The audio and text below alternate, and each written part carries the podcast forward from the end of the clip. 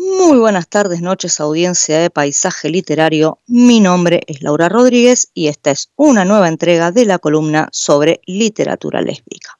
En esta oportunidad les voy a hablar de un libro de la autora española Chris Shinsey. Chris Shinsey nació en Málaga, está graduada en psicología por la Universidad de esta ciudad a partir del año 2011 comenzó a publicar sus escritos en Internet bajo el seudónimo de Miss Shinsei y a partir de 2015 se atrevió a publicar escritos con más contenido. En principio en su blog, La Bollería de Shinsei, y más tarde en plataformas de lectura online como fanfiction.net y Wattpad.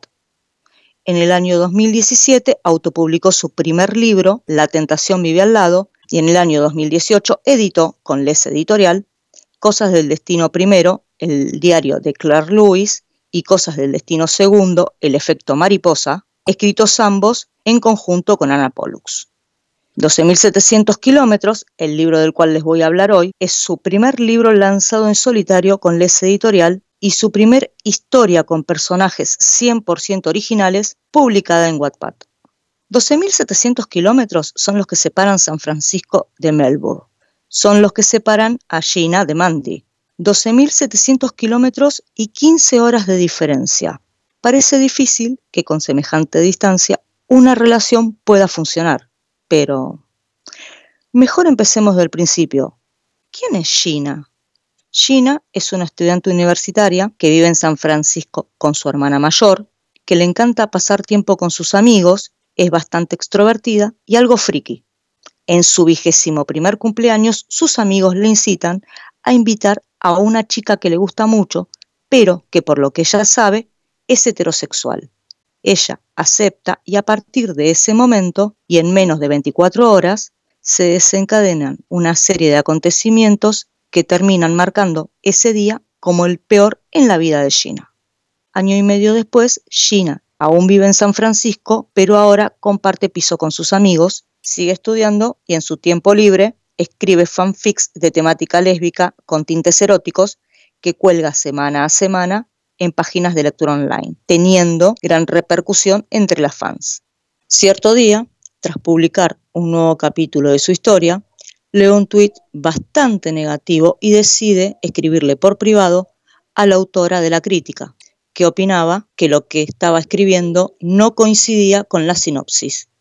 La usuaria del comentario desafortunado es arroba nombre detrás del cual se encuentra Mandy, una chica tímida y reservada que vive en Melbourne con su madre, trabaja en la panadería de su familia y sueña con poder estudiar algún día periodismo. Luego de zanjar los diferentes puntos de vista de ambas, comienzan una amistad virtual.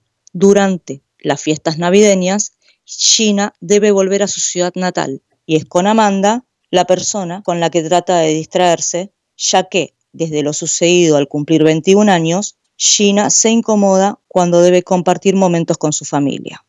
Cuando trabajas en un sitio donde sirven comida, terminas aborreciéndola. De pequeña me gustaban más los dulces, los traían mis padres a casa y a veces me los comía por la tarde si tenía que quedarme aquí.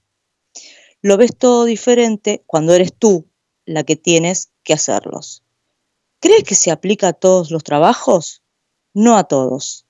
Por ejemplo, no es lo mismo estar escribiendo un año entero y al final ver tu libro publicado en papel.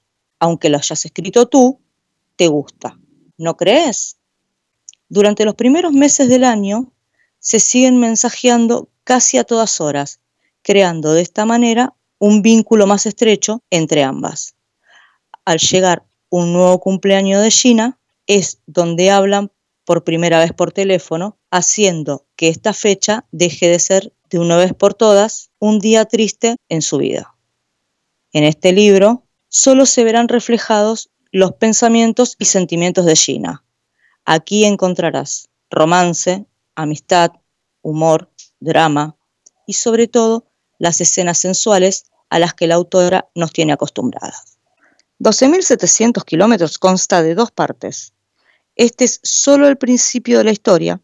Ahora habrá que esperar para ver con qué más nos sorprende la autora. Si querés saber más sobre 12.700 kilómetros o sobre cualquiera de las colecciones del S Editorial, puedes hacerlo entrando en www.leseditorial.com. Esto ha sido todo por este miércoles. Yo me despido de la columna de literatura lésbica y sobre todo me despido de la gente del S Editorial hasta el año que viene, ya que no me quedan más libros.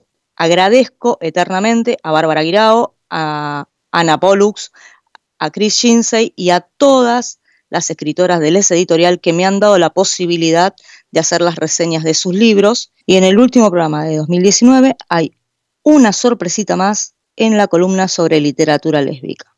Esto ahora sí ha sido todo por este miércoles. Nos estaremos escuchando antes de que finalice el año. Muchísimas gracias a todos.